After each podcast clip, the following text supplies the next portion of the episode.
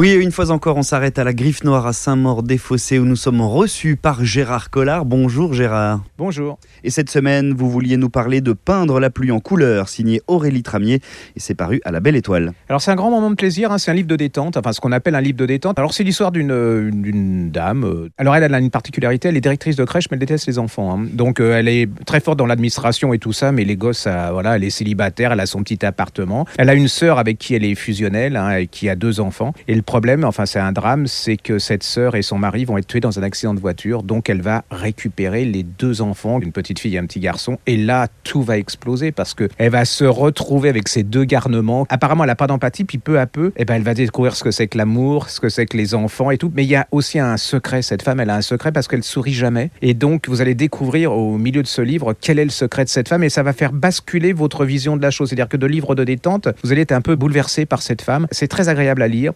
Très bouleversant, c'est très tendre. Vous allez passer un grand moment. C'est comme la couverture, vous allez voir, c'est en couleur. Moi, c'était une. bah, voilà, c'est le livre de détente comme j'aime. C'est avec du talent, de l'intelligence et puis ça pose quelques questions quand même. Une espèce de Mary Poppins 2.0 Euh, ouais, un peu, un peu avec. euh, mais le problème, c'est que Mary Poppins, elle souriait tout le temps, alors que cette dame, elle va, elle va finir comme Mary Poppins, mais au départ, elle est plutôt bah, d'une tristesse assez euh, bah, consommée, quoi. Peindre la pluie en couleur, signé Aurélie Tramier, paru à la Belle Étoile. Voilà ce que nous conseille donc vivement Gérard Collard pour ce début octobre.